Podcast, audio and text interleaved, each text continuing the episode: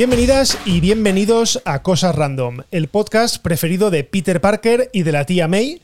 Eh, evidentemente llevo unos cuantos episodios dando la turra, muchísima turra entre Eduardo y yo, dando la turra con el camino a No Way Home, y hoy es la culminación, hoy es el episodio en el que vamos a hablar tranquilamente y sin tapujos de la nueva película de Spider-Man.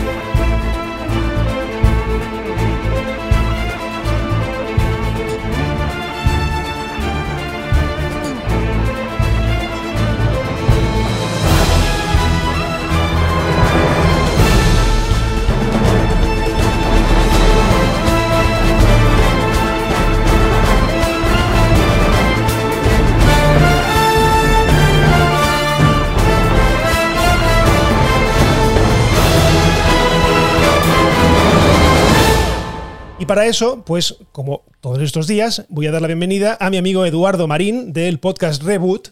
Hola Eduardo. Hola Hugo, ¿cómo estás? Sí, un placer.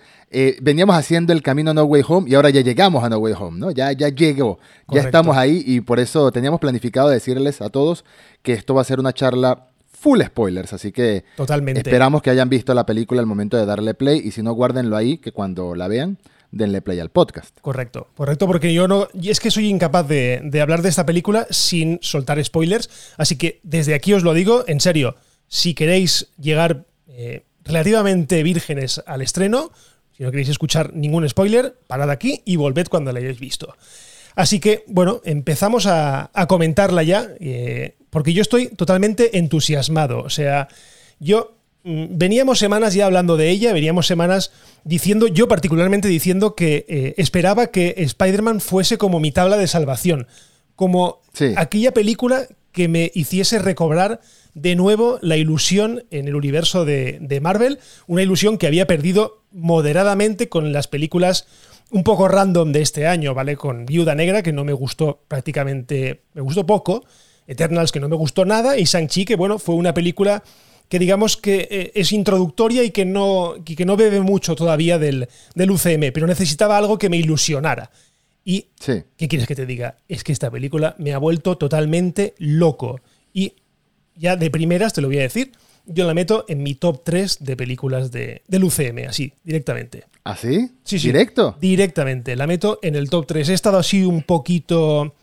He estado un poco dudoso porque evidentemente tenía por ahí Thor la tercera parte de Thor, que me gusta mucho y que la intento colar siempre en mi top. Evidentemente, mi número uno y mi, número dos son eh, Infinity War, primero que nada, y luego Endgame, la segunda más que más me gusta. Pero yo creo que ya sin despeinarme puedo decir que me gusta muchísimo Spider-Man No Way Home y es mi top 3 de, del UCM. Es parte de tu top 3. Mira, del UCM yo creo que la metería en mi top 5. Es que tendría que revisar otra vez en mi cabeza cuál es mi top de, del UCM. Lo que pasa es que pasa algo extraño con esta película. Al igual que con, al igual que con Far From Home y al igual que con Homecoming, que aunque están conectadas al universo cinematográfico de Marvel, al mismo tiempo son su propia cosa, ¿no? Es esa, esa área gris donde, juega con, donde juegan Sony y Marvel. Sí. Que en, en No Way Home eh, perdón, en, Homecoming vimos que iba muy de la mano con los eventos de Avengers de 2012, ¿no? Es la tecnología Chitauri, los restos de tecnología Chitauri, los que permiten que eh, Michael Keaton y su Volture hagan estas cosas y se convierten en estos villanos. En Far From Home tenemos todo también basado en la tecnología Stark y por supuesto con Nick Fury ahí presente.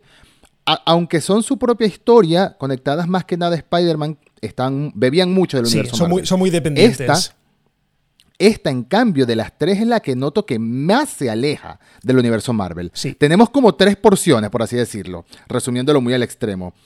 Un trozo inicial con Strange y conectado al UCM, un enorme trozo medio que no tiene nada que ver con el UCM a, gran escala, y luego al final regresa Strange para cerrar la película. Sí. Entonces, me, me gustó mucho porque esta esta película sirve de tercera parte. Esta película sirve de tercera parte para el Spider-Man de Tom Holland, pero al mismo tiempo sirve de tercera parte para el Spider-Man de Andrew Garfield y de cuarta película para el Spider-Man de Tobey Maguire. Fue un cierre de sagas que, mira, Hugo, no sabes lo feliz que me sentí. Yo pensaba hacerlo, pero al mismo tiempo no sabía si me iba a dar tiempo. Lo feliz que me sentí de haber visto las cinco películas anteriores de Spider-Man justito antes de No Way Home, porque tenía todo tan fresco que lo disfruté todo muchísimo sí, más. porque además las, las bromas, los guiños, o sea, ahora, ahora, hablaremos de todo eso, pero es que todo, eh, yo creo que el camino, este, nuestro camino a No Way Home, yo creo que nos ha hecho disfrutar muchísimo más la película. Y está claro que la película tiene cosas malas. No hay película perfecta y yo creo que no existe película perfecta aparte del Imperio contraataca. Pero no hay, no hay película perfecta. o de Volver al Futuro 2. es que, correcto. Pero es que las cosas que puede tener malas, que las tiene, o sea, soy consciente de que tiene cosas que no son perfectas, ni muchísimo menos, el conjunto en general, lo que me ofrece la película, es lo que yo quiero que es todo, o sea, es que me lo, ha dado todo. Yo eh, veníamos semanas hablando, además hemos estado meses incluso especulando sobre qué podría pasar en esta película, si por ejemplo Doctor Strange sería un mentor, sería esa figura que relativamente nos molestaba de las anteriores películas, de que siempre hubiese alguien cuidando de Peter Parker, esto no nos lo, o sea, nos lo han dado para bien. Doctor Strange es simplemente la causa, es la causa de la película, pero no no es el hilo conductor, no es aquel que cuida de Peter Parker. Eso me ha encantado. Me ha encantado que me dieran todo lo que yo esperaba. De, tenía miedo que los Spider-Man fuesen un cameo. No han sido un cameo, han sido parte importante de la película. O sea, es que esta película me ha dado lo que yo necesitaba, que es una buena película de Spider-Mans. Hablando en plural. Sí, sí, sí, totalmente. Yo creo que ya Marvel y Sony acostumbran un poco a engañarnos en parte con los trailers de las películas de Spider-Man, ¿no? Por ejemplo, está el gran engaño que a mucha gente le molestó, y de eso también hablamos. A mucha gente le molestó que em, en uno de los trailers de Far From Home, eh, Misterio le decía a Peter que venía del multiverso y lo dejaban hasta ahí. Era el gran engaño de Misterio, hacerle creer a Peter, hacerle creer al mundo que había un multiverso. Pero en el tráiler parecía que era real. Entonces, todos los que leíamos los cómics decíamos, uff, se abre el multiverso en esta película, pero era falso. Eso no le gustó mucho a la comunidad de fanáticos más asiduos de los cómics. En, en, cambio, en No Way Home el engaño fue menor. Yo sentí que los trailers me decían que Stephen Strange iba a ser el mentor de Peter, y no lo es. ¿Quién es el mentor de Peter en esta película? Porque se lo tiene. Él mismo. Sí. Dos Peters extras. Dos Peters extra son sus mentores, son sus ejemplos a seguir y mejor que nunca porque ya hablaremos un poquito más escalonado esto, pero los momentos claves que se relacionan y que le cuentan su experiencia, eh, Peter 2 y Peter 3 en este caso, o Andrew y Toby a Tom Holland, hay que llamarlos por los nombres de los actores, los tres se llaman Peter Parker, yo creo que es la única manera de no confundir. Sí, va a ser un lío. Andrew y Toby cuando, cuando le cuentan sus experiencias, les cuentan sus tragedias, le cuentan lo mal que ha pasado ellos cada uno su, su misión de ser héroes. Y es que lo pasan. Eso es lo que decíamos en varios episodios anteriores, de que Peter Parker es un héroe que en su vida real lo pasa muy mal por ser héroe, no tiene plata, le cuesta conseguir trabajo, le cuesta conseguir novia, le cuesta llevar una vida normal, le mataron al tío. Todas esas tragedias que lo hacen más relatable, como dicen en Estados Unidos, más que uno pueda identificarse un poquito más. Y creo que por eso es clave que estos dos Peter fueron una gran influencia en el, en el Peter de Holland. Y, me encanta. De verdad que la película, como bien dices, no es perfecta. No sé si calificaría que tiene cosas malas, pero sí digo que hay cosas que no me cierran mucho cuando empiezas a pensar y a buscarle la lógica. Sí, sí, sí, sí, sí. Pero al final brilla. Lo, que, lo, hace bien lo, hace excelente. Claro, lo, bueno eclipsa totalmente lo que puede no hacer mejor o no, hacer mm. tan bien. Y empezamos por el principio, porque lo decías tú ahora que Spider-Man tiene problemas y me gusta mucho, me gusta mucho ese nivel de acoso extremo al que, al que someten a Peter Parker, porque además es una continuación directísima de la de Far From Home, o sea, es directamente unas horas después de la, de la película. Y me encanta ese nivel de, de, estrés al que someten al personaje porque veo justificado al final su, su decisión de acudir en, el extremo más absoluto cuando ve que las cosas ya no solo le afectan a él, sino que afectan a sus amigos, con todo el tema del MIT, con todo el tema de que ellos han acabado el instituto y van a la universidad, y ve que ya no solo a él, a él no lo aceptan porque pues, tiene una mala fama, eh, injusta, pero una mala fama por culpa de los medios, y ve que eso afecta a su MJ y a, y a Ned.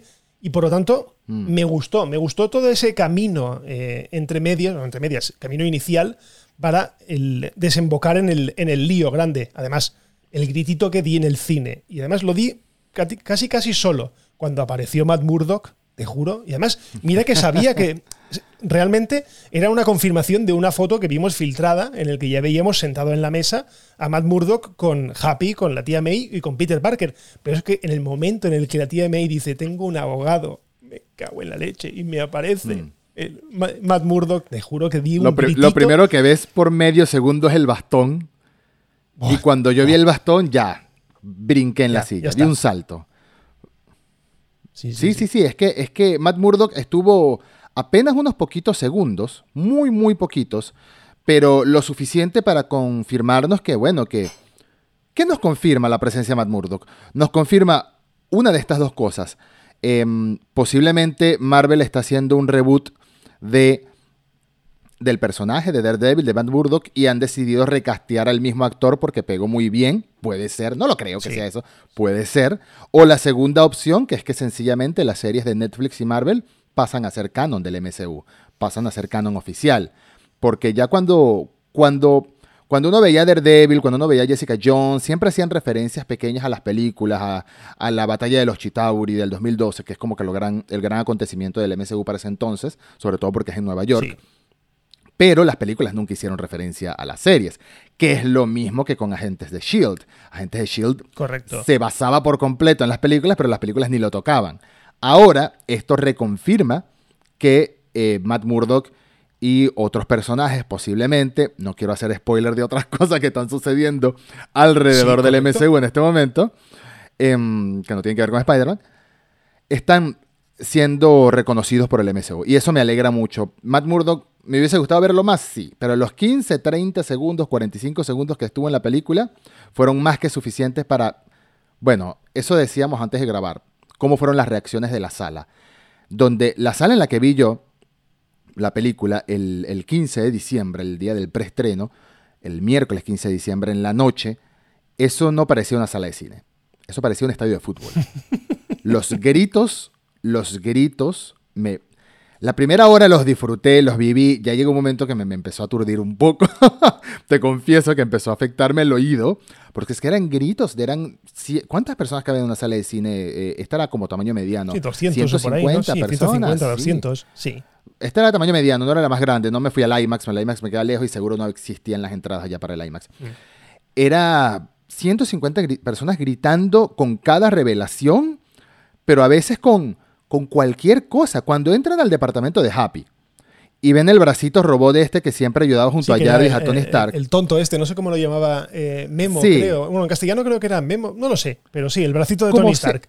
Era un bracito robot y, ok, es una buena referencia, pero los gritos, era como si metieran un gol o algo así. Sí. Y mira, eh, fue una experiencia, necesito volver a ver la película, te lo confieso, porque afortunadamente yo veo las películas con subtítulos, pero si lo hubiese visto doblada, me hubiese perdido la mitad de los diálogos. Como tengo entendido que pasó en Estados Unidos. Veo mucha gente en Estados Unidos que dice necesito volver a ver la película porque no escuché la mitad de los diálogos por los gritos de la gente. ¿Cómo fue tu experiencia en la yo La he visto, yo la he visto doblada, ¿vale? Porque aquí en la zona en la que yo vivo eh, no tenemos posibilidad de, de salas en VO tengo que irme a Alicante para verla, y la vi doblada. El primer chasco fue que la voz de Happy es diferente. Venía, además, venía recientemente de haber visto las dos de Tom Holland y Happy habla de una manera, mientras que en esta película habla de una manera totalmente diferente. O sea, no es que hayan cogido un doblador parecido.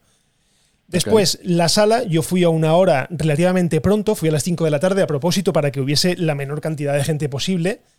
Y la verdad es que grititos hubieron, pero eh, hubo grititos. Lo que pasa es que solamente fue en la parte de los, de los Spider-Man. En la parte de Matt Murdock, mm. yo creo que mm, la gente no está tan puesta en las series de, Netflix, o hace demasiado tiempo que se estrenaron. Que se estrenaron. Sí, yo, yo estoy a punto de comenzar a volver a verla. Pues me lo, he planteado, ¿eh? he estado, he estado a punto de, me, me, lo he planteado. Y lo que tú decías antes, mm, yo no sé si va a ser una continuación de, de lo que ha pasado en las, en las series, o simplemente es que el actor encaja tanto en el personaje de Daredevil que, que yo creo que lo han casteado de esta manera porque, porque una que los fans lo agradecemos porque ha sido un buen casting y otro porque yo creo que, no sé, es que no sé qué decirte, yo creo que no van a continuar la parte de, de las series, pero esto ha sido como un guiño de tenemos un buen Daredevil, vamos a reaprovecharlo. No, no, no vamos a aprovecharlo, vamos a reaprovecharlo. Y por cierto, a mí que saliese solamente un minuto me parece correcto. Yo creo que Daredevil no tenía cabida en esta película. Creo que fue su entrada perfecta porque además es un problema legal que tiene Peter Parker y me parece maravillosamente traído cómo han metido a, a Matt Murdock. Sí, estoy de acuerdo. Yo creo que hablando de problemas legales, yo creo que hablando de problemas legales, puede que haya un tema legal entre Netflix y Marvel para poder continuar con esta historia que, aunque la licencia es de Marvel, las series son de Netflix. Puede ser que haya un tema por ahí y que por ello no hagan una continuidad directa. Pero yo creo que sí pueden hacer una continuidad em, subjetiva, por así decirlo. No mencionar tanto los acontecimientos pasados, no traer acontecimientos específicos del pasado, pero al final y al cabo para comentarlo por encima, cómo termina la serie de Daredevil. La serie de Daredevil termina ellos, los protagonistas, fundando su estudio de verdad de abogados, su bufete de abogados. Fácilmente esto puede ser un, caso para ese bufete. Correcto. Por encima puede ser una especie de continuidad, ¿no? Mm. Porque veo como más compleja la idea de que el fanático acepte que están haciendo un reboot con el mismo cast. No lo sé. ¿Qué sé yo? El tema es que no hay... No quiero hacer spoilers de otras cosas que no sean No Way Home, pero lo voy a dejar hasta aquí. No hay... Eh, Daredevil no es lo único que ha pasado interesante relacionado a esas series recientemente. Pero ¿sabes qué pasa? No me preocupa. No es una cosa que me preocupe. A, día de hoy. No, a mí es que me alegra. Me alegra. me, gusta ver esta cara conocida porque es una cara que me gustaba. Es una cara que, es un actor que me gusta, que lo tengo prácticamente mimetizado con, el personaje. No, por contra, no como Ben Affleck. Aquí yo veo que Mac Murdock es Charlie Cox y me encanta haberlo visto aquí, directamente. Mm. Entonces, avanzamos un poco en la película. Eh, vemos que Peter está desesperadísimo y se va a ver a Doctor Strange. Y aquí es donde yo eh, directamente me alegro. Me alegro de que Doctor Strange sea simplemente la excusa. O sea, es el detonante de la película, es que él llega al Santo Santorum y dice que necesita que todo el mundo olvide que él es Peter Parker. O, perdón, que él es Spider-Man porque le está generando problemas a todo el mundo, a Happy, mm. a su tía, a sus amigos. Y me hace mucha gracia el momento del, hechizo, me hace muchísima gracia porque reconozco que un personaje tan serio como es el Doctor Strange, cuando le da ese toque de humor, a mí me gusta. Me encaja perfectamente porque es un tío serio que, tiene que soltar algún chascarrillo. Y, y, ese momento de confusión de, no, no, ahora mete también a esta persona para que no me olvide. Mete a no sé quién. Y al final se lía. Me gusta. Me gusta que además sea eso, sea el, el momento en el que yo la he liado, pero no soy tu hilo conductor. Arréglatelas tú. ¿Sabes? Sabes, a mí no me a mí no me cerraba mucho eso al principio. No me cerraba mucho la idea de que Strange accediera a la idea de cumplirle el capricho a un adolescente, vamos a llamarlo, no le voy a decir niño ya, pero que le cumpliera este capricho. Sin embargo, eh, cuando tuve una charla similar a esta en Reboot, mi amigo con el que participé, me dijo algo que tengo que sacarlo a colación porque es una cita muy interesante. Dijo dos cosas. Primero, es ayudar a una de las personas que salvó el mundo, salvó el universo, ¿no? Que peleó codo a codo. Así que puede ser que eso sea una manera de justificarlo. Pero la segunda manera de justificarlo me pareció aún más interesante y aún más acorde a Stephen Strange. Es un reto para Strange. Es parte de su ego. Es yo puedo hacerlo, yo puedo hacerlo, yo tengo el talento para hacerlo, y se lo toma como un capricho la idea de hacerlo. Eh, él y Tony son muy parecidos en sí, porque además, te han, además te han dado, ya te han dado una información extra para su ego, que es que él ya no es el, hechicero supremo, es Wong, porque él ha desaparecido cinco años. Entonces es como, yo lo tomo, tienes, tienes razón ahí, yo lo tomo como un, venga, va, si lo puedo hacer, lo puedo hacer yo seguro. O sea, si se puede hacer, yo lo puedo hacer tengo el talento, tengo el talento, yo veo cómo lo hago. Sí, que es lo mismo que hacía incluso en la película en Doctor Strange 1, que empezó a ir más allá de lo que se supone que debería estar tocando para esas alturas y jugando con el ojo de Agamotto y todo, cuando todavía no debería. Es parte del ego del personaje. Eh, me gustó mucho ese detalle, que él ya no sea el hechicero supremo porque hubo un vacío de poder, básicamente, y el vicepresidente lo ascendieron. Yo lo que pensaba al momento de ver los trailers era que no me cerraba esta idea de que Strange la liara tanto con el multiverso por este deseo de él y pensé que este no era el Strange de nosotros. Pensé que el tráiler ya nos estaba mostrando un multiverso. Y no, me gustó cómo lo hilaron. Me gustó cómo lo hilaron, pero no sé si podría, no sé si debería conectar esto de una vez con el final de la película, que es lo otro que lo que te digo que no me cierra mucho. Hacer un comentario breve que es que No, no entiendo el cambio tan radical no entiendo el cambio tan radical. Y me, lo, y me lo han intentado explicar dos personas con sus propias teorías y sigue sin, sigue sin cerrarme mucho. El cambio tan radical de pasar al principio de la película de quiero que la gente olvide que Peter Parker es Spider-Man a el final de la película la gente olvida que existe Peter Parker por completo. Entonces, no entiendo mucho cómo, qué pasó ahí. No entiendo por qué. No, yo, a mí me, chocó. No quizás me lo perdí en los gritos, no sé. No, no, no, no. Realmente no tiene, no tiene ninguna explicación. O sea, que al final se olvide todo el mundo de Peter Parker no es en lo que habíamos quedado, ¿no? El, el hechizo primigenio era que todo el mundo olvidase esa dupla, esa conexión de Peter Parker con Spider-Man. Me parece mm. muy injusto eh, me parece, a mí me dio mucha pena, pero me parece también un punto de partida muy interesante para colocar a un Spider-Man más parecido al de los cómics. Sí, sí, y, con un, paso necesario de, experiencia. Sí, porque al final es el Peter Parker que ha perdido a alguien, es el Peter Parker que no tiene ni un euro en el bolsillo, ni un dólar en el bolsillo y que debe de vivir o se ve obligado a vivir en un piso cochambroso y que probablemente en un futuro lo veamos a lo mejor no grabando, no tomando fotos de Spider-Man, porque ya no estamos en el siglo XX y en el siglo de las, de las fotografías, sino que a lo mejor aquí hace TikToks para, para el Daily Bugle. No lo sé. Pero sí que es verdad que me, pareció muy injusto el, eso, de que al final el hechizo se cambiase y que, y que no se argumentase de una manera mejor. Yo creo, si hay que buscarle una explicación, es que quizás se había salido tan de control el tema del hechizo roto con la bomba, tan de control todo este tema que tuvo que ver que la única solución era escalarlo un poco más para que de verdad funcionara. Puede que esa sea la explicación. Pero quería hacer ese comentario aunque me estaba yendo al final de la película y ahorita si quieres retomamos más para atrás. Volvemos para atrás. Por el contrapunto que hace con el primer hechizo, ¿no? Sí, volvemos para atrás y me encanta el momento en el que sale Doctor Octopus. O sea, ya cuando veo la. Claro, esto lo sabemos por los trailers, pero ya cuando veo que él se balancea hacia la autopista, yo digo, ya está, ya ha aparecido, ya. Porque, claro, aparentemente cuando él hace el, hechizo, no me acuerdo bien ahora, pero creo que no pasa nada. O sea, aparentemente no ha pasado nada. Y en ese momento en el que él, bueno, pues dice, voy a hablar con la directora del, del campus o del MIT, a ver si os puede, si os puede admitir. Y es maravilloso. El momento en el que sale Octopus es que es tan poderoso, es tan tan bestia la presencia de ese personaje que, me, encanta. O sea, directamente me enamoré en ese momento del, personaje otra vez. En ese momento, en esa escena, en esa secuencia de toda la batalla, desde el principio hasta el final en el puente, se presentan los dos personajes más interesantes de toda la película, que son el Doctor Octopus y el Green Goblin, que pasa muy rapidito, pero estas iban a ser, es como si la película nos estuviera diciendo, estas son las estrellas de la película en cuanto a villanos. Y diría más, más, más el duende verde. Al final, el Doctor Octopus, digamos que se diluye un poquito.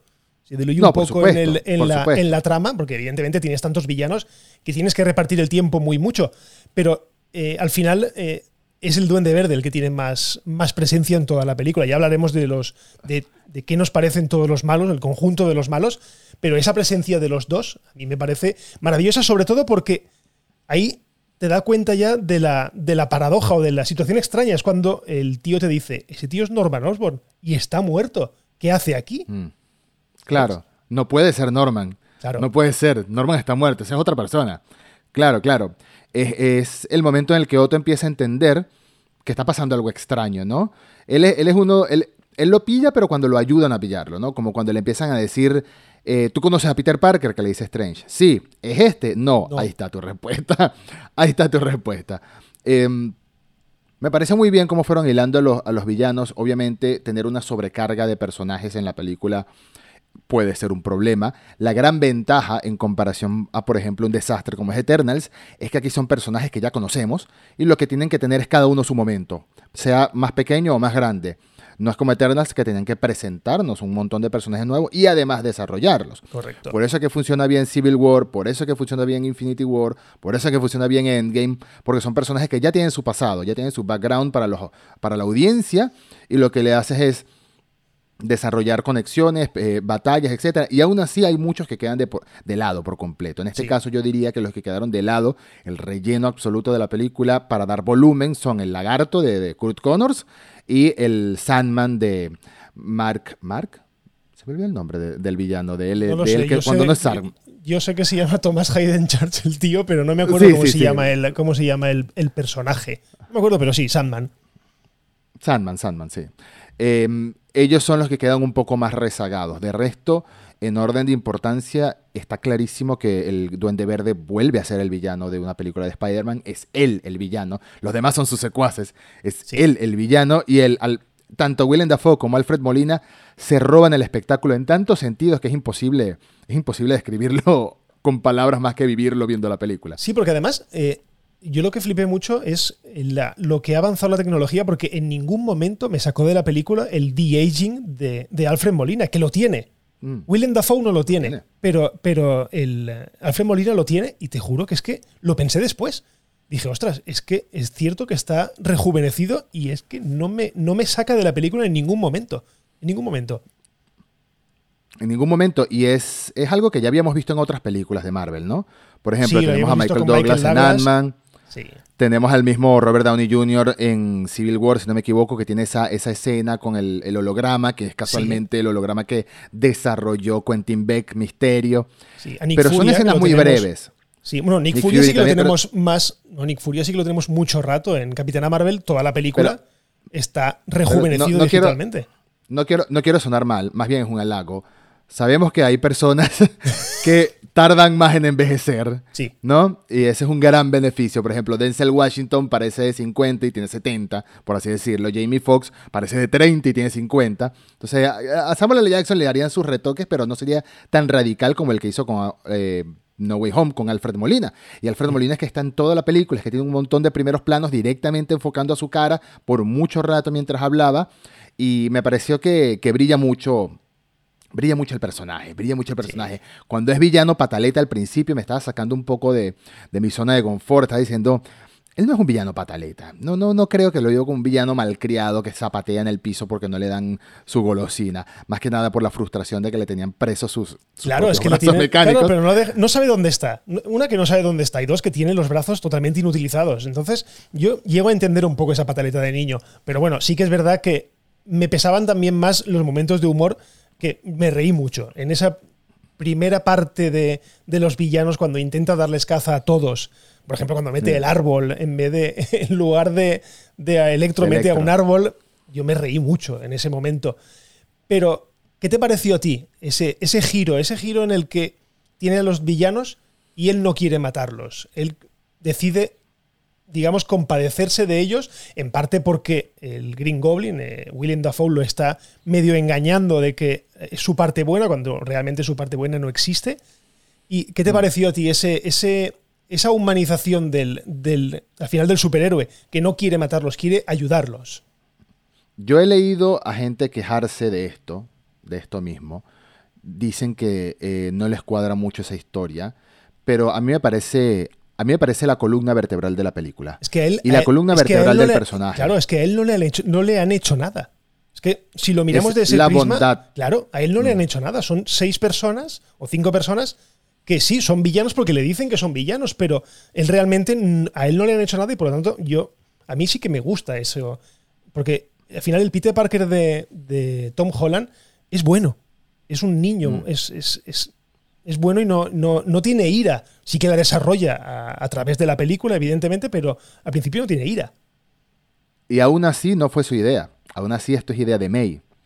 Esto, todo esto es idea de May, porque Peter lo que siente es un miedo de, uy, ¿qué he hecho? Mira cómo rompí la realidad del espacio-tiempo. Necesito mandar a esta gente a su casa para que, bueno, para solucionar este problema que yo he creado, mm. que yo mismo he, creado.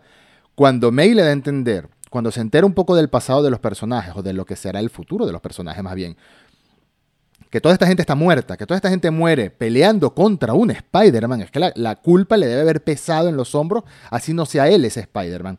Y la influencia de May, de la bondad, de la justicia, vista desde el punto de vista no de derrotar al villano y eliminarlo, ¿no? No, digamos eliminarlo como matarlo, como encancelarlo o como que termine muerto, sacarlo, sacarlo de, de, la historia del personaje, sino darles una segunda oportunidad.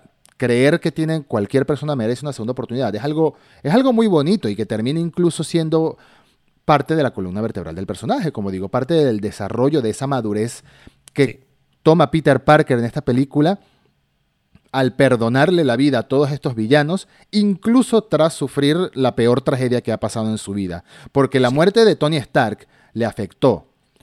Pero Tony era su mentor, su amigo, su mentor, su ídolo, ¿no? Su ejemplo a seguir. Y le debe haber dolido mucho. Pero la tía May es su mamá. Es su mamá. Se lo dice, se lo dice el policía. Eres como su madre, eres un irresponsable por incitarlo. Es que nos están metiendo, la película nos está recordando que el rol de la tía May no es rol, no, es lo mismo que. En parte sí es lo mismo, es lo mismo que Sally Field con Andrew Garfield, es lo mismo que la viejecita, perdón, lo que pasa, lo que pasa es que Claro, lo que pasa es que a diferencia del UCM, yo, del UCM no, del resto de películas de Spider-Man y del resto de cómics de Spider-Man, yo creo que aquí no existe el tío Ben. Empiezo a pensar que es, la, tía, es, la, tía soltera de, de, mm. Peter y, ya está. Porque no nos dan a entender en ningún momento y porque eh, ella misma suelta la famosa frase de un poder o un gran poder conlleva una gran responsabilidad y muere. Entonces, yo creo que aquí en el UCM la propia Marisa Tomei, la propia eh, May, es el tío Ben. Hace las veces de tío Ben. Porque al final, no nos olvidemos, esto del multiverso siempre son pequeños cambios.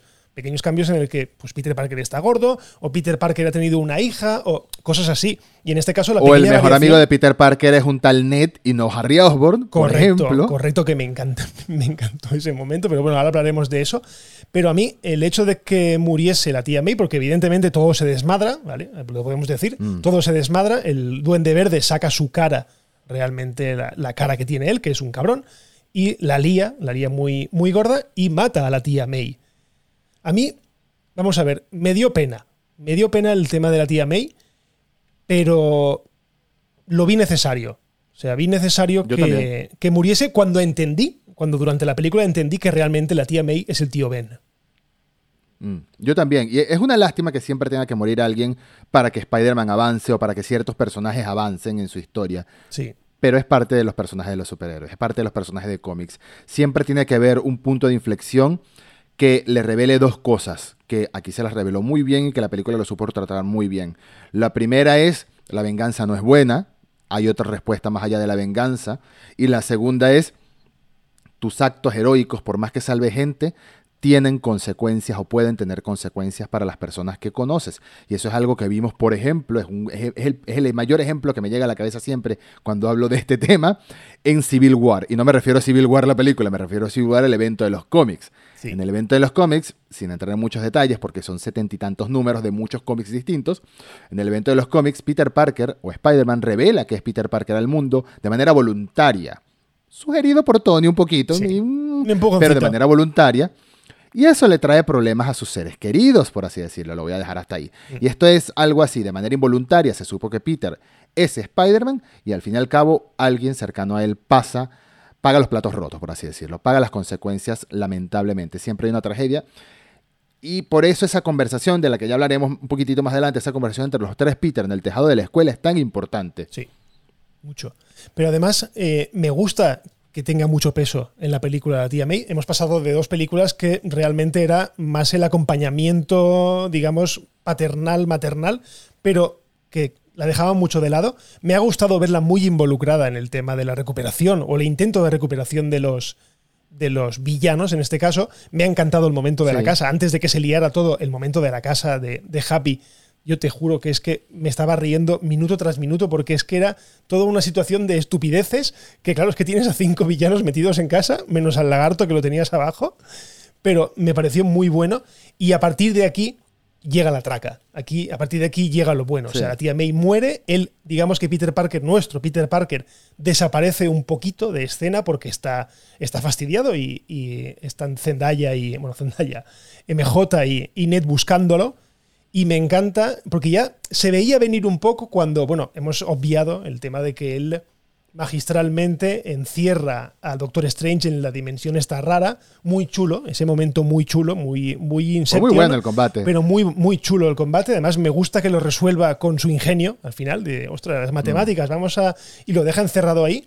Me gusta ese pequeño guiño al que mi abuela siempre me ha dicho que soy un poco mago, lo dice Ned, que realmente él puede abrir portales y ahora llegamos al momento maravilloso, al momento increíble en el que Ned abre un portal, vemos un callejón y en ese callejón hay un Spider-Man con los ojos muy grandes, y es Andrew Garfield. O sea, te juro que yo en ese momento, yo no sé si es por el, todo el bagaje que tiene Andrew Garfield con los problemas que tuvo con Sony, con la manera tan mm. mala que Sony le canceló la tercera película. No lo sé, lo veo el más débil de los dos Spider-Man anteriores. El momento en el que vi a Andrew Garfield, te juro que solté un grito increíble porque era. Yo creo que era al que más deseaba ver de los dos. No sé por qué, pero era el que más deseaba ver de los dos. Me pasó, me pasó lo mismo. Era como que el momento perfecto para revelarlo. Fue una manera muy ingeniosa de como, como, como trajeron de vuelta a los dos Spider-Man en la película, ¿no? Ese momento de que sea Ned el que, mientras está buscando, tráeme un Peter Parker, muéstrame dónde está Peter Parker, muéstrame dónde está. Bueno, ese es un Peter Parker. técnicamente el anillo, técnicamente el anillo le, le dijo, le dio. Lo ha hecho bien, lo ha hecho bien. Lo que pidió. Y sí, el cine, la sala de cine en la que yo estaba cuando voltea ese Peter de lejos que se nota más alto y más cabezón, porque el traje de, el efecto de los ojos grandes hace ver como que el, el, traje de Andrew es más cabezón. Eh, ya se notaba que era él. Se notaba leguas el azul intenso, se notaba leguas que era Andrew, pero cuando se quita la máscara explotó. La sala de cine explotó. Eso fue como si, bueno, como es que no puedo dejar de parar de, compararlo con, con, un juego de fútbol. Yo no, no, es que haya ido a muchos juegos de fútbol en mi vida, pero si los ves en televisión, explotan así. y así mismo fue cuando, se quitó, cuando se quitó la máscara Andrew y empezó a hablar, la desconfianza de MJ. Todo, todo se sintió muy natural, honestamente. Todo se sintió muy bien desarrollado. la desconfianza de ella, que le tirara el pan a cada rato. Me encanta. Que le, que, le, pidiera que gateara por la pared. Y él decía, no voy a gatear por la pared, ya me pegué en la pared. ¿Qué más Claro, y ya que estás, quítame. Mi abuela dice que me quites, por favor, esas telarañas de ahí. Claro, claro. Fue muy bueno. Sí. Y también, por supuesto, el momento en el que entra Toby. Me dio demasiada risa, me, pareció demasiado gracioso cuando Ned dice, ay, ahora me trajo fue un tipo random. Ya ni siquiera me trajo un Peter, me trajo un random que anda vestido con ropa de civil ahí de un, de un, de un lo que parece ser la cima de un edificio, honestamente. Sí, parecía como en la cima de un edificio. Seguro estaba mirando desde arriba, buscando. Además con su sonrisa, con esa sonrisa de tonto, que hablamos en el primer episodio, que hablábamos de las películas de, de Tobey Maguire, me encanta porque es que sigue siendo el mismo, más mayor, lógicamente es bastante más mayor, ha pasado muchos años desde la película de desde Spider-Man 3, creo que fue 2007. 2007, sí. 2007. Y es maravilloso. O sea, vérmelo además de civil, porque aparece de civil, no aparece vestido de Spider-Man, me parece increíble. Y ya directamente el que, lo que me parece increíble es el momento del, lo que tú decías antes, ese momento de dónde estará nuestro Peter Parker, vamos a buscarlo. Porque aquí de momento no habían bromas, simplemente han aparecido dos Spider-Man, han dado sus argumentos más o menos y se van a buscar al Spider-Man de aquí. Y esa charla, esa charla de los tres o de los dos Spider-Man dándole consejos de futuro o de vivencias a, Tom Holland, madre mía, madre mía, qué escenón. Fue, fue durísima. Fue durísima y por eso te digo que me, gustó tanto haber visto las películas otra vez hace tan poco tiempo, porque todo lo que decían con el, con el peso que lo decía, cuando, cuando Andrew habla de, de su Mary Jane, perdón, de su MJ, sí. Gwen, uh, se, me, empezó a arrugar el corazoncito. Todo, todo, se me empezó a arrugar el corazoncito. Y dice una frase que es clave, y la voy a mencionar al final de este episodio, porque es algo que estoy pensando desde el día de hoy que estamos grabando este episodio. Esto es, para, para que nos explote la cabeza a los dos cuando te lo diga. Dice algo que es clave, que es Primero dos cosas. Eh, la, primera es que ya en el pasado habíamos eh, intentado predecir qué papel iban a jugar estos Peter Parkers de otros mundos en la película si aparecían. y no, hemos acertado en nada, nada, No acertamos en nada. El que creíamos que estaba roto es el que mejor le fue, que fue a Toby. Bueno, sí, ya Mary Jane entendió cómo era el tema, que así está el bebé llorando y haya que cambiarle el pañal, capaz tiene un hijo. Si se está incendiando un edificio, me voy a ir, cámbiaselo tú. O sea, son cosas de la vida, soy Spider-Man. Y el otro es el que está roto. El otro es el que dice la frase esta clave que es, aunque al principio pensando en Gwen me volví optimista, que es ese final que vemos con la batalla de ese vergonzoso reino de Paul después dejé de medir los golpes. Después me volví violento, me volví rencoroso y empecé a tomar una justicia de una manera mucho más agresiva de la que me arrepiento. No quiero que tú pases por ese error, ¿no? Entonces, recordemos ese punto que más adelante lo voy a mencionar. Y es como... Ah, es una lección que le intenta dar a un Peter que está en pleno duelo, en pleno, le acaban de matar a la mamá, básicamente, hace minutos y está lleno de odio, que eh, fue en ese momento que se, que se reveló de verdad, se terminó de confirmar. Puede que aquí hayan 5, 10, 30 villanos, pero el villano es Green Goblin. Sí. Y Totalmente. fue el regreso glorioso del Green Goblin de Willem Dafoe, que por cierto vi en una entrevista que estaba diciendo que él pidió que si volvía, cuando no existía ni siquiera el guion escrito, que ya le estaban pitcheando la idea de, del regreso del Green Goblin, de su Green Goblin. Él dijo, bueno, si yo regreso, no quiero que sea un cameo, no quiero que sea un guiño, yo quiero que tenga Quiero una participación importante del personaje y, y yo quiero hacer mis escenas de acción. Este señor de 66 años de edad dijo, yo quiero hacer mis escenas de acción porque si no, no siento que me meto en el personaje lo suficiente y no soy digno de hacer el pidió- personaje. Y pidió el mismo disfraz. O sea, evidentemente mejorado para mejorar la movilidad, pero pidió exactamente el mismo disfraz porque quería tener el la misma apariencia. O sea, es que un es- genio. Willem Dafoe es, se, se roba, lo que dices tú, se roba la película totalmente. O sea, se la come con patatas directamente porque es que es, ya, ya fue enorme en la primera película de Sam Raimi y es que aquí lo ha vuelto a ser directamente. Y luego, a partir de esa escena del- del- de la azotea, llega para mí el momento más divertido de todos, que es cuando los tenemos a los tres en el, en el, en el laboratorio. En el laboratorio. Y es que además se convierte, o sea, hacen que el meme, el tradicional meme aquel de tú eres Spider-Man, no, yo soy Spider-Man, no, tú eres Sp-", Es que se vol- cobró vida. O sea, ese momento en el que, ¿qué? Eh, Peter, ¿qué? ¿Qué? Los tres hablando.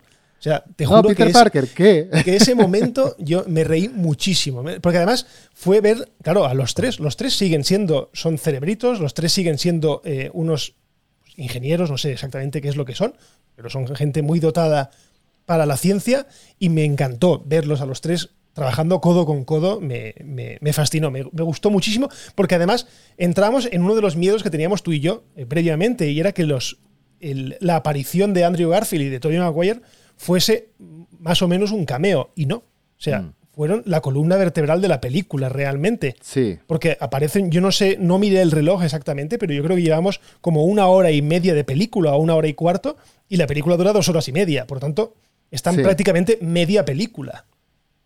Sí, sí, yo diría que están un tercio, pero estuvieron mucho más tiempo de lo que yo imaginé. Muchísimo más tiempo de lo que imaginé que iban a estar. Y eso fue, eso fue lo que más me gustó de la película. Porque si vas a hacer esto, si vas a hacer este crossover, crossover que, lo voy a decir y no me importa, para mí es más épico que Avengers Endgame, Sí. porque estamos hablando de generaciones del personaje. No estamos hablando de un crossover de muchos personajes del mismo universo. Son generaciones de gente que tú no, no pensabas Es que yo no creía. había rumores, vida. había filtraciones, pero tú no pensabas que ibas a volver a ver a Tobey Maguire vestido de tu vida. no, es que yo jamás pensé que volvería a ver a Andrew Garfield vestido de Spider-Man conforme acabó. O sea, te lo he dicho muchas veces. Creo que cada vez que hemos Sí. hablado de Marvel, te lo he mencionado, lo de Andrew Garfield. Es que no me entraba en la cabeza. Te lo juro. O sea, y verlo ahí. O sea, yo creo que ha sido el mayor tanto que se ha puesto o que, o que se ha notado Kevin Feige en la historia, porque dudo mucho que fuese Amy Pascal, la productora de Spider-Man, la que convenciese a los dos actores, porque directamente ellos han manifestado, sobre todo Garfield, en muchas ocasiones que no se llevan bien. O sea, yo creo que esto ha sido el, el tanto más grande que se ha notado Kevin Feige en la historia de Marvel Studios, directamente. Puede ser. Puede ser porque eso lo voy a dejar para el final. Es que tengo, una, tengo muchas ganas de decirlo, pero vamos por parte. Vale. Em, los otros villanos, ¿qué opinas? A mí me parece que mientras Octavio y Octavius y, y Green Goblin lo hicieron fantástico, Octavius sobre todo cuando cambia de ser villano a ser héroe otra vez, o a ser, bueno, no, no a ser héroe, a ser, dejar su maldad de lado, es una linda sorpresa. Sí. Eh, Lizard está muy de fondo. Es más, yo creo que Rigi Fan lo, lo hizo en una tarde y ya. Grabó tres líneas de voiceover, un poquito de motion capture para el final, final, final y listo. Eso De hecho, no salen ni siquiera en los créditos, digamos, en los créditos pre primera escena por los créditos, sí, los que son animados así con dibujos, no salen ni él ni Thomas Hayden Chart, salen los dos, o sea, ninguno de los dos Salen muy salen. poco. De hecho, yo Y aún pensaba, así, de y hecho, aún así yo llegué- Sandman tiene más participación. Sí, pero yo de hecho llegué a pensar que es que no habían conseguido acordar nada con los actores porque, claro, al ver que Sandman, no to- sobre todo Sandman, porque yo puedo entender que el lagarto se le ha ido de las manos y no, y no consigue recuperar su forma, su forma normal, su forma humana. Mm. Pero en el caso de Sandman, yo recuerdo en la película, él podía convertirse en humano y en no humano a su conveniencia. O sea que yo llegaba a pensar que es que no habían conseguido eh, su propósito de, de contactar con los, con los actores. Me molesta más el tema de Jamie Foxx. Me molesta más El tema de Electro. Jamie Foxx. Sí. Electro, Por eso quería Electro- pasar por encima a Sí. Sandman y, a, Sí. y al Son lagarto. bastante, sí, son bastante trascendentes los otros dos. Realmente solo aportan al final, en la, en la parte de acción aportan bastante. Pero el Sí. tema de Jamie Foxx, eh, lo que me molesta, ojo, me gusta mucho más la estética de este, de este Electro, me gusta más, evidentemente, que el Claro. pitufo de, de Amazing Spider-Man 2, pero lo veo demasiado eh, centrado en echarse piedras en su propio tejado, o sea, en como intentar redimirse con palabras de su estética y de su actitud de nerd, de su actitud de perdedor de la película anterior, creo. Vamos, es la, Sí. la sensación que a mí me dio, incluso aunque intentasen eh, justificarlo con ese, esa frase que creo que la dice además dos veces, de que aquí Que la electricidad sí, sabe sabe, sabe diferente. diferente. eh, lógicamente vemos que en lugar de convertirse en azul, se convierte en amarillo o en ese aura amarilla. No me saca, me sacaba cada vez de la película, me sacaba él totalmente de la película. Me sacaba porque era como. Era como no ver a Electro, era ver a Jamie Foxx. Sí, O sea, yo sentía que estaba. que lo que veía en pantalla era Jamie Foxx, no era un personaje. Es como ca- cambió el personaje por completo, es otro personaje distinto. Y entiendo las referencias, entiendo que Jamie Foxx es uno de los que más ha manifestado públicamente, no problemas con Sony, sino problemas con la película directamente, con su personaje, no le con su gustó, a él del no, a él no le gustó. la odió por completo y no lo sé, es como que rompía mucho la cuarta pared. Y yo sé que la película tiene momentos que rompe la cuarta pared. Por ejemplo, esa previa a la gran batalla en los andamios en los que están los, los Peters de Toby y de Andrew hablando y diciéndose cosas como intentando reconocer los problemas de sus últimas películas, pero al mismo tiempo decir, no, no pasa nada, tú eres amazing, Pero tú eso, eres me, pero eso me amazing". encantó. O sea, eso- esos momentos. Sí. Yo creo que esos guiños eran ellos los. O sea, porque al final nos importan ellos. Los, los villanos, sobre todo Electro, nos importa menos a nosotros, al gran público. Que las bromas las soltasen Claro. los dos Spider-Man me parecía hasta justificable. O sea, yo, mira, pues yo incluso luché contra un alienígena negro, ¿sabes? Era así como un poco. O, o como un- o con un tío vestido de rinoceronte, ¿sabes? Porque sabemos. Destacaban como lo malo de, de- de sus películas, pero nos importan. Esos dos Spider-Man nos importan. Jamie Foxx no llegó a importarme tanto como para que ahora vaya justificándose cada, cada dos frases, una sea una justificación de por qué era así. O de por qué Sí, ya no, o sí, porque, sí. o porque ya no es así. Sí, totalmente. Eh, yo creo que él fue el que me sacó más de la película y es uno de los problemas que le veo. Problemas entre comillas. Creo que fue demasiado too much. Sus Sí. momentos fueron too much. Y quizás fue parte del contrato que pidió el, actor. Quizás posible, fue parte ¿eh? de esa redención que él quería darle al personaje. Jamie Foxx, por más que no haya hecho una película de perfil alto en los últimos años, sigue siendo un actor de perfil alto. Todo el mundo conoce el nombre de Jamie Foxx. Sí. Em, entonces, entiendo el propósito, solo siento que se le salió un poquito de control. Sin embargo, todos los guiños a las películas anteriores por parte de los Spider-Mans los disfruté. Los disfruté por completo. Y esa sincronía, ese, ese, esa danza entre los tres Spider-Mans Es que, peleando es, contra que, los es villanos. que yo lo que me pude reír espectacular. en el momento en el que le destacan que, que Tobey Maguire saca la, la telaraña de su cuerpo orgánica. O sea, yo me reí muchísimo porque, claro, lo estuvimos hablando y era como una especie Claro. de, de- de cosa que no nos cuadraba a los fans nunca, porque siempre Spider-Man se ha fabricado sus cartuchitos. Y en este caso, Claro. decirlo, además, como diciendo el otro, qué asco, ¿no? O sea, que, que- Sí, sí. me encantó. Y, esos y solo, y guiños, solo lo puedes sacar por las muñecas. me encantó. Sí, fue un buen, fue un buen momento. Fue Sí. un- fueron, estuvo llena la película de buenos momentos como ese, de verdad. Sí. Y toda esa batalla final, quizás. Quizás pudo ser mejor en cuanto a acción, no lo sé, pero un- para, mí es que fue es un, para mí fue un difícil. regalo a los fanáticos. Es que es Para mí difícil. fue un regalo a los fanáticos. es que tienes a, a- ¿Cuántos? ¿Seis personas? ¿Siete personas? Tienes a, Sí. sie- a siete actores eh, dando eh, escenas de acción. Me parece muy complicado coordinar todo y, eso. do- y dos chicos escapando. Correcto. Y dos chicos escapando. Pero además. yo, todo eso queda eh, en un segundo plano hasta el momento ese en el que los tres hacen una danza por el aire y Mm. se colocan los tres encima. No sé si es de la Estatua de la Libertad o de qué es. Sí, de Es la, de la versión horrible esta de la Estatua de la Libertad con un escudo del Capitán América que me pareció la horroroso. cosa más terrible Pero que he visto ese, en mi vida. ese, mom- ese momento comiquero de los tres me pareció gloria bendita. O sea, Gloria. eh, ahí, yo creo que ahí acabó como. La película me abrazó en ese momento. Directamente. Mm. Totalmente. Pero a mí, el momento, y esto lo debo decir, la muerte de la tía May me pareció muy triste, me pareció muy dolorosa, me pareció que fue una escena muy bonita y trágica, Peter llorando, todo, todo muy sentimental, happy en la distancia, viendo lo que acaba de ocurrir, asimilando lo que acaba de ocurrir, asimilando que May es la que está tirada ahí en el suelo. Fue muy triste, de verdad. Pero el momento que me rompió fue Andrew rescatando a MJ. Maravilloso. Ese fue el momento que me rompió. Maravilloso, maravilloso. Ese fue el momento que me sacó lágrimas. Esos ojos. Y eso que, esos ojos y eso de que es un momento que dura tres segundos. Da igual, no da igual, pero ese, esos ojos de Andrew Garfield como diciendo, ya. O sea, ya estoy en paz. O sea, he conseguido salvar a alguien de Esta una. vez sí. Esta vez sí. Te juro que yo. Es que se me saltó la lagrimita. O sea, ese momento fue Sí, tan, maravilloso. Yo creo que estaba hecho con toda la intención del mundo para que solamente los que las hemos visto y las- los que las hemos vivido bien, esas películas, sepamos apreciar ese momento, porque es, para mí es el momento, quitando la aparición de los Spider-Man, evidentemente, es el momento de la película. Uno de los Es el momento para los fans. Sí. Es el momento para los fans, totalmente. porque es lo que decíamos, es lo que decíamos en el episodio anterior, que de todo lo mal que hace Amazing Spider-Man 2, lo único bueno, y no solo lo único bueno, lo buenísimo de la película es todo el arco de Gwen Stacy, que viene desde la primera película, que viene de la muerte de su padre, de la advertencia del padre diciéndole, mira, aléjate que van a pasarle cosas, esta vida es muy peligrosa para ella, es lo único que te pido antes de morir.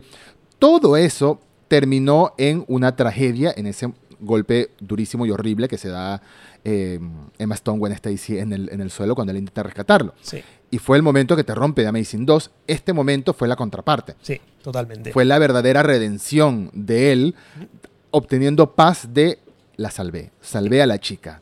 Sal- no, no hubo una muerte injusta. Llegué a tiempo. Y me da lástima, entre comillas, que haya durado tan poco ese momento. Me, me hubiese gustado que lo extendieran unos segundos más, quizás con un poquito de cámara lenta, que, que hubiera una, un reflejo de Gwen cayendo en cámara lenta. No que la mostraran, sino que se sintiera así, Sí. ¿no? Que se sintiera como que estás viendo lo mismo, pero con otro rostro en el multiverso. Sí. Pero no importa, no importa. Lo breve que, sol- que duró, a mí me arrugó el corazón por completo. Andrew, Andrew se ganó su lugar como un buen Spider-Man. Totalmente. Y este era, era el momento de. Era el momento de hacer algo así. Y era algo que ya sospechábamos. Mucha gente, desde que vimos en el tráiler a Zendaya cayendo. Sí, Mira, correcto. si llegase a estar Andrew, seguro la salva él. Seguro la salva él. Tiene que ser él el que la salve. Y, y luego ya llegamos al momento final, al momento en el que la rabia, me gusta mucho ese, ese Spider-Man fuera de control totalmente, tiene a su merced, están ahí encima del escudo que se ha caído ya al suelo y es como una especie de placita, Afortunadamente. afortunadamente, y tiene a- al, al Duende Verde a su, a su merced y es maravilloso ese momento en el que aparece Toby Maguire y lo para, directamente lo Mm. para y dice, quieto ahí. Yo pensé que moría. Toby Maguire, te juro. Yo O sea, también. Además, cuando vi que había mucho, mucho rato que le estaba dando la espalda a- al Duende Verde, yo digo, que lo mata, que lo mata, que lo mata. Y cuando le dio el, el cuchillazo o lo que le dé, te juro que yo pensaba que moría. Luego no muere, pero yo, Yo pensaba que moría. Me alegré. Y nos hicieron no creer por un rato que moría, porque Sí. estuvo mucho tiempo en el piso. Yo, ay, me van a matar. No me vas a matar a Toby. ¿Cómo me vas a traer a Toby para matarlo? Sí, pero, al lo espe- mismo pero tiempo lo pensé que era lógico. Claro, lo especulamos. Sí. De hecho, fue algo, una de las teorías locas que hemos dicho y que además no solo nosotros, sino mucha gente, es que uno de los tres iba a morir. Lógicamente no iba a ser Tom Holland, podría ser uno de los dos. eh, y la verdad es que Sí. me alegró que no muriesen. eh, realmente no, no van a aportar, imagino que no van a aportar nada más al universo de, de Spider-Man o al universo del UCM. Pero me gustó que no muriese porque al final eh, empatizo con él y quiero que siga haciendo el tonto en su, en su universo. Claro, quiero imaginar que esto fue su conclusión, fue un repaso de lo que ha hecho él desde la última vez que lo vimos y que va a seguir su vida haciendo Spider-Man, siendo mentor de algún nuevo Spider-Man, quizás cada uno de su propio Miles Morales. Hubo una mención por ahí a un pequeño tema racial un- Sí. y una mención a... a uy, Un me Spider-Man imaginé que ibas a ser negro. Sí. Sí, debe- seguro en el multiverso hay uno y claramente que va a haber uno. Ese es un Claro. pequeño adelanto de lo que se viene seguramente porque es- Claro. Spider-Man es el personaje de Sony, es su franquicia, es su IP más fuerte que llevan muchos años ex- explotándola y este es el mejor momento para explotarla en lo que lo han logrado. Sí. Afortunadamente no nos mataron a Tobey Maguire, lo que sí me hubiese gustado, lo que sí me hubiese gustado que hiciera la película es que hubiese un momento, una breve conversación, tres líneas que intercambiaran eh, el Peter Parker de Tobey Maguire con el Green Goblin, porque esos son el Batman y el Joker. Sí. Esos son los archienemigos. Hubo un lindo reencuentro entre él y el Doctor Octopus, que si ves ya Sí. hay en YouTube em, escenas que te comparan la conversación que tenían ellos dos en Spider-Man 2 y las frases como se repiten. ¿Cómo estás? Trying to do better, ¿no? Intentando haciendo lo mejor, que es lo mismo que le dice Toby en aquel momento cuando se conocen por primera vez Mm.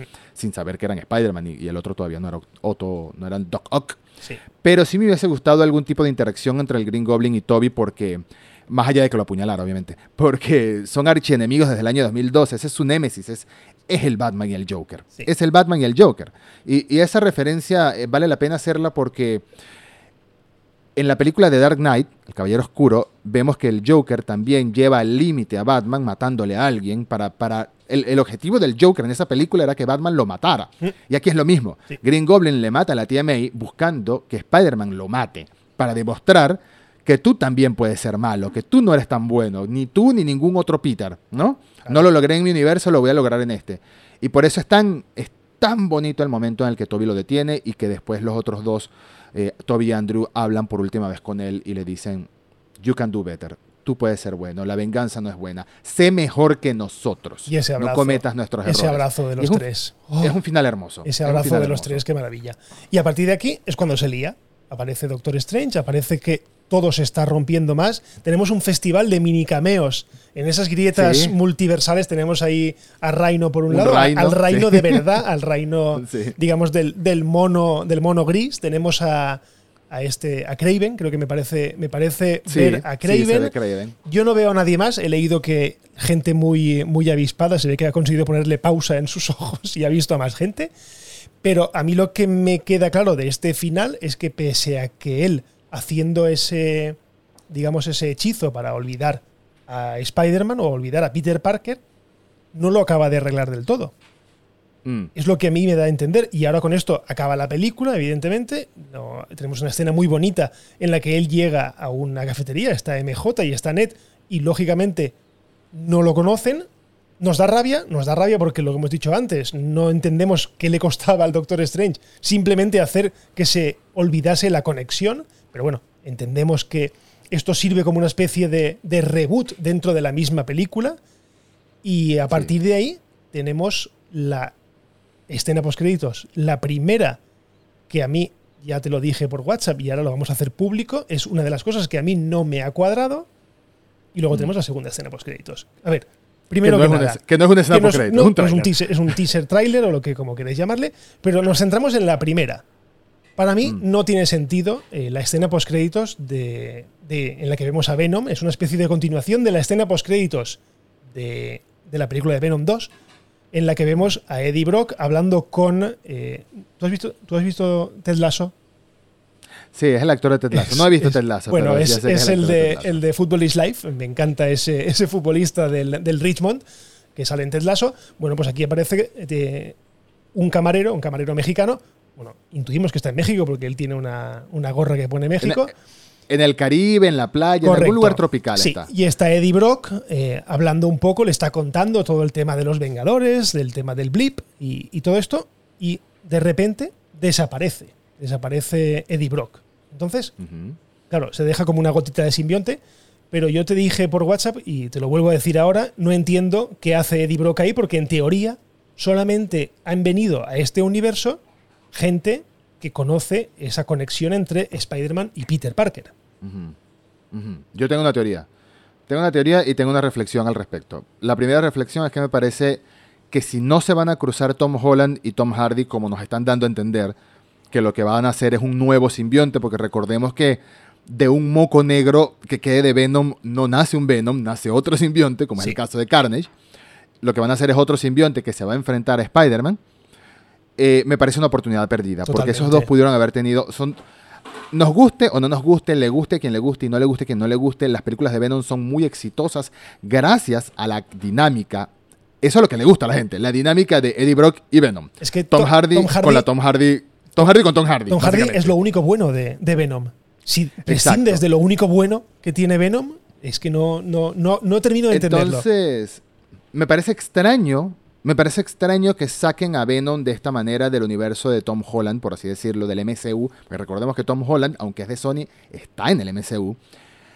Pero ya voy a hablar más al respecto. Esto lo voy a conectar un poquito con lo que vengo diciendo de antes, que voy a dejarlo para el final. Eh, me parece que, fue un poquito de justificación de cómo llega el simbionte al MCU. Eso, es lo que nos mostró esa escena.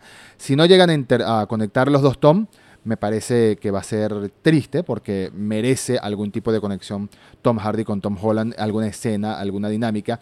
Ahora, respondiendo a tu pregunta, si se supone que los que vinieron acá es gente que sabía que Peter Parker es Spider-Man, pues mi respuesta es la siguiente. Hay una escena en Venom Let There Be Carnage, en Venom 2, en la que Venom le dice a Eddie Brock que es que él ha vivido muchísimas cosas durante muchísimo tiempo y no se imagina si entrar en su cerebro toda la información le explota la cabeza. Mm. Para mí la clave está ahí. Para mí la clave es que Venom es más que un simbionte. Quizás ha viajado entre realidades. algo por ahí van a tirar una excusa en alguna próxima película. En la escena post créditos de la segunda Venom, realmente el simbionte dice ese chico. Así que Ajá, exactamente, le suena ese, ese chico. Pero aún así lo veo un poco cogido con pinzas y lo que dices tú. Si se certifica que no es el Venom que conocemos, el que va a aparecer en el UCM, o por lo menos el que va a conocer a, Tom Holland, a, nuestro Peter Parker, va a ser una oportunidad totalmente perdida. Totalmente, a no ser que nos lo hagan mejor. Pero yo creo que lo único que funciona en las películas de Venom es precisamente esa dupla de Tom Hardy y Tom Hardy. Tom Hardy, Tom Hardy, exactamente. ¿Y, qué opinas tú del adelanto de Doctor Strange 2? A ver, eh, eso me molestó me molestó porque, mira que se venía rumoreando, porque para mí eso no es una escena post créditos, eso es un tráiler.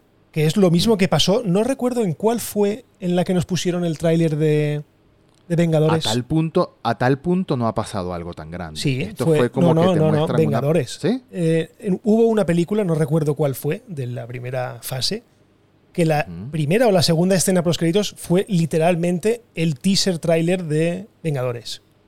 De la primera Vengadores. En este caso, bueno, ya me lo esperaba porque ya se venía rumoreando que sería el tráiler de Doctor Strange 2.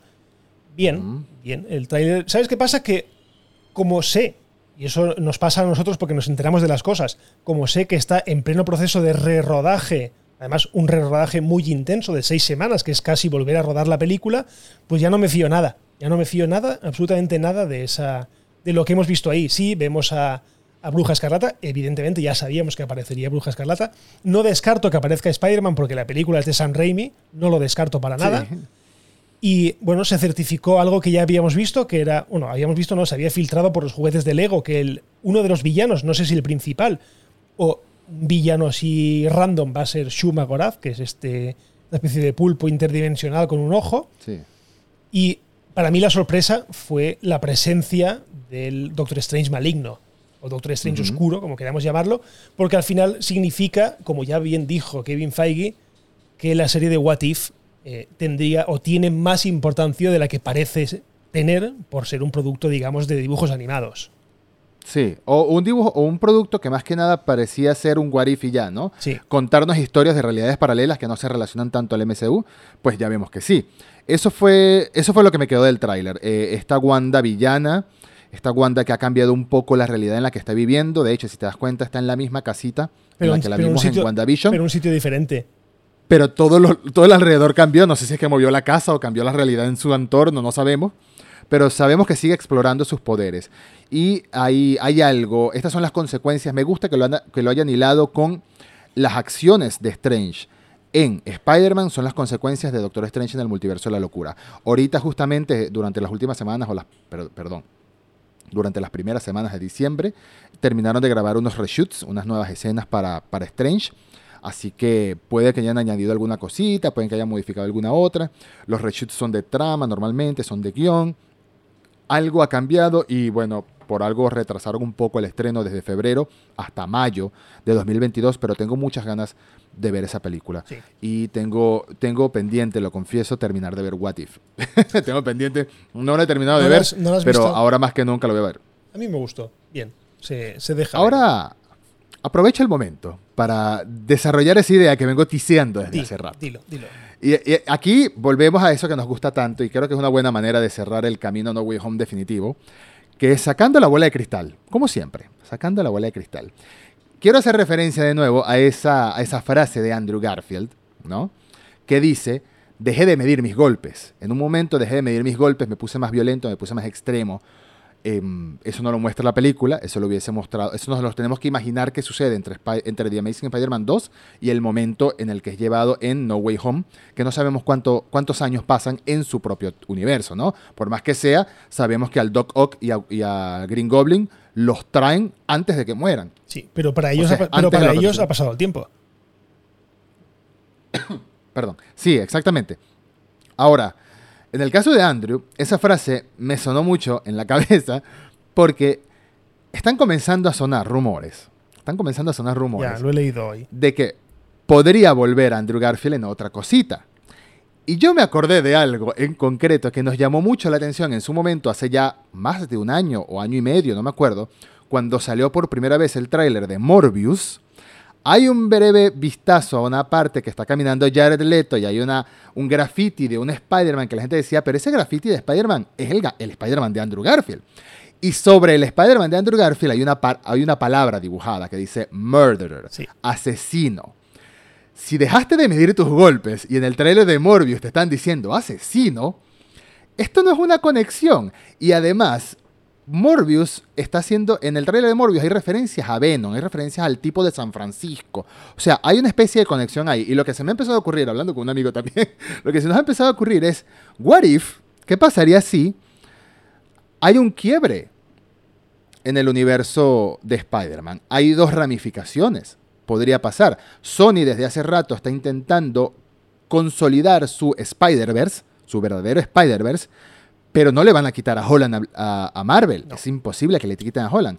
¿Qué pasaría si de verdad volviera Andrew Garfield como un Spider-Man experimentado, científico, y que él sea el mentor de un Miles Morales que sería del el universo, del multiverso, única y exclusivamente de Sony? Me gustaría. De hecho, hoy ya he empezado a leer cosas, he visto unas supuestas declaraciones de Andrew Garfield en las que se deja querer de nuevo por Sony, que estaría encantado, cosa que no me cuadra mucho porque estamos viendo que la carrera de Andrew Garfield se está poniendo muy seria, se está poniendo muy de actor bueno, la película que estrenó hace poco de, en Netflix, eh, de hecho se dice que incluso va a ser candidato a los Oscars, no me cuadra mucho que un actor de ese calibre, o, habiendo llegado a ese a ese estatus, quiera volver a hacer, a hacer superhéroes, pero bueno, escucha, el cine alimenticio es el que es, si le ponen un buen cheque delante, yo creo que se lo puede pasar bien. Y además, tenemos a Willem Dafoe, que sigue siendo un actor de plenísima actualidad y, además claro. nominado año tras año cada vez que hace una película, eh, lo nominan o, destaca y, y, se presta a este tipo de producciones. Me gustaría, me gustaría que retomasen el personaje. Yo creo que el de Tobey Maguire está cerrado, está totalmente cerrado. Pero me gustaría que. Yo creo que Sony tiene la cuenta. Lo que hemos hablado muchas veces, tiene la cuenta pendiente con, con Andrew Garfield. Y yo creo que me gustaría que para algo lo rescataran. No una tercera película, porque yo creo que eso es imposible. Sería un poco hacerle a la gente la picha un lío. Pero yo creo que meterse en, en películas o meterse en diferentes proyectos de Sony paralelos con lo, el de Craven o, por ejemplo, el de el de Morbius, me cuadraría muchísimo. Me cuadraría muchísimo porque además daría mucho pie a independizar las historias, como ya ha pasado con Venom, del UCM. Es que me cuadra. Me cuadra porque Sony está preparando su propio, su propio universo. Eso está clarísimo. Tienes a Venom, tienes a Morbius, tienes a Craven, tienes, eh, bueno, dos de Venom. Tienes la, producción de una película por parte de Olivia Wilde que se supone, se supone que va a ser Spider-Gwen o Spider-Woman, perdón. Spider-Woman. Spider-Woman tienes, tienes más rumores, necesitan un Spider-Man. Y la idea de que Tom Holland esté saltando entre un universo y el otro, puede ser, pero a la vez no me cuadra mucho, porque Spider eh, Holland está muy metido con el MCU. Por más que ahorita vaya a ser un reboot, quizás esa sería la excusa, que le están dando un reinicio al personaje alejado de, de, la fortuna de Stark, que es la que le daba todos los trajes. Por más que le vayan a hacer este reinicio, yo veo más posible un regreso de Andrew en este universo netamente de Spider-Man y que él sea el que pasa el testigo a Miles Morales en una o dos películas. Eh, quizás una película de su regreso que presenta a Miles Morales y quizás una o dos en la que pasa el testigo. Me gustaría. Y muera, no sé, y lo maten, qué sé yo. A mí me, me cuadra mucho. Lo único que no me cuadra de todo esto, lo único que me hace dudar de esta teoría es que en el tráiler de Morbius, aunque hacen referencia a Venom, también sale Michael Keaton. Sí. Entonces, eso es lo que no me cuadra, eso es lo que no entiendo. Pero ahora, por primera vez en la historia, tengo hype por ver Morbius. Sí, no, yo, yo no tenía ninguna Tengo gana, hype ¿eh? por ver no, Morbius. no tenía ganas, no tenía nada de ganas de verlo. Además, Jared Leto lo llegué a aborrecer por culpa de su Joker o su pseudo Joker que hace en el universo de DC. Pero en este caso, realmente la película, ahora tengo ganas de verla directamente. Y no, y no habría, no sería difícil, eh, no sería difícil, no sería confuso tener varios Spider-Man. No, No. no, necesariamente. No, Primero ya tenemos una película que nos muestra un- tres. Sí, pero yo creo que una, una película sola de Garfield lo veo muy arriesgado por parte de Sony. Muy seguro tiene que estar de la historia o, o del desarrollo de la historia para que se lance hacer una película en solitario al margen totalmente de Marvel Studios. Creo. Pero es ¿eh? que la historia sería de transición. Sí, sí, pero sería así- de transición, así de Garfield a Miles. Tiene que estar muy bien hilado. Ojalá, ¿eh? Ojalá tengas razón, porque me gustaría, me gustaría ver más ah, de, de Andrew Garfield. Y yo creo que tiene edad todavía suficiente para Sí. hacer una o dos películas Sí, más. Tiene sí. 38 años, puede ser el Spider-Man científico, el Spider-Man experimentado, Totalmente. el Spider-Man que ha vivido muchas cosas, que se ha dedicado al heroísmo y tiene un laboratorio. Porque entre los tres, el que más demostraba ese lado genio como tal era Andrew, era el Spider-Man de Andrew. Él era el que iba a ser becario de Oscorp, o sea, él, él. Que por cierto, el edificio de Oscorp sale en el tráiler de Morbius también. Sí. Yo estoy vuelto loco con Morbius ahora después de que vi Spider-Man No Way Home. Estoy que no me interesa Morbius, me interesa ver qué ramificaciones tiene en el, en el universo de Spider-Man de Sony. Sí. De Sony. De Sony, de Porque Sony. por algo están haciendo tantas películas relacionadas a él. No va a ser, no puede haber un Craven, un Venom, un Morbius y un, y un este y, Y un no, aquel y no un sin Spider-Man. un Spider-Man. Sí, no cierto, puede. Es cierto. El Spider-Man de ellos va a ser Miles Morales. La pregunta es quién le pasa el testigo. Y yo creo que va a ser Andrew Garfield. Y estoy muy hipeado. Y tengo muchas ganas de ver No Way Home otra vez, Hugo. En serio. Sí, Muchísimo. Yo no tardaré mucho en verla, la verdad. Yo creo que esta semana que viene voy a volver a escaparme a, a verla. Imagino que con la sala ya más vacía y con más, y con más calma. Por favor. Y bueno, yo creo que ya. Y mira, mira que quería que este episodio llegase a ser un poquito más corto. Es imposible, no podemos, no, po- no podemos. Es imposible, no, no. Toquemos el suelo así, o sea, los pies en el suelo, no podemos hacer un episodio corto y mucho menos hablando de este peliculón que ha sido Mm. y que es Spider-Man No Way Home. Así que, bueno, yo creo que está todo. Yo creo que no nos hemos dejado nada. Bueno, el traje de Spider-Man el del final, me encanta ese guiño, me encanta. No lo hemos hablado, pero me encanta ese traje con ese azul así brillante. Me parece chulísimo. Ojo, Y- ojo, que del tráiler vi unas capturas de pantalla de alguien que grabó con el teléfono, me imagino la pantalla. Parece que tiene en la parte de adelante la araña de Toby y en la parte de atrás la araña de Andrew. Oh, o sea, es como una referencia a los dos Spider-Man. No está confirmado, pero vi una, vi- lo vi en Instagram. Pues nada, cuando, salga en Disney Plus pondremos pausa. No, cuando salga el muñeco, porque seguro van a haber figuras Sí, de acción correcto, cuando por salga, un montón. Cuando salga el muñeco de acción, es verdad. Sí, porque ya lo que decías tú, yo creo que a partir de la semana que viene vamos a empezar a ver trailers ya con los tres. Directamente, Sí, como han hecho 100%. como han hecho con, con, por ejemplo, con Eternals, que las sorpresas que en teoría tenía la película ya no son sorpresas en los trailers porque ya han dado por sentado que mucha gente la ha visto. Así que yo creo que ahora llegará la segunda ola de promoción ya con los tres Spider-Man y con toda la gloria de los, de los tres Spider-Man. Así que nada, eh, Eduardo, muchísimas gracias, muchísimas gracias por todo este camino de, de todo el universo de Spider-Man. Ha sido un placer, como siempre, tenerte aquí. Pero muchísimo, porque me encanta hablar con una persona igual de friki o más que yo. y, Gracias, gracias. y, bueno, despídete tú, porque te lo has ganado. Después de tantísimas horas aquí hablando de Spider-Man, te has ganado tu momentito, tus 15 segundos de gloria. 15 segundos. Sí. Pues fantástico. No, Hugo, un placer de verdad haber estado acá, un placer haber hablado contigo, hacer, haber hecho este recorrido completo de Spider-Man y que bueno, que se repita pronto. Vamos a ver, vamos a ver si hablamos de Morbius porque quedo con las ganas de eso. Sí, yo a creo- todos los que yo nos creo que escucharon, sí. muchas gracias. Igualmente, muchísimas gracias a todos, muchísimas gracias Eduardo otra vez. Y a vosotros lo de siempre, eh, si os gusta el podcast, que evidentemente si estáis escuchándolo es que sí, dejad valoraciones, eh, compartidlo porque es la mejor manera para llegar a muchísima más gente. Suscribíos y así os enteraréis de cuando, de cuando publico. Y por lo demás, lo dejamos aquí y nos escuchamos en el próximo episodio de Cosas Random. Un abrazo y adiós.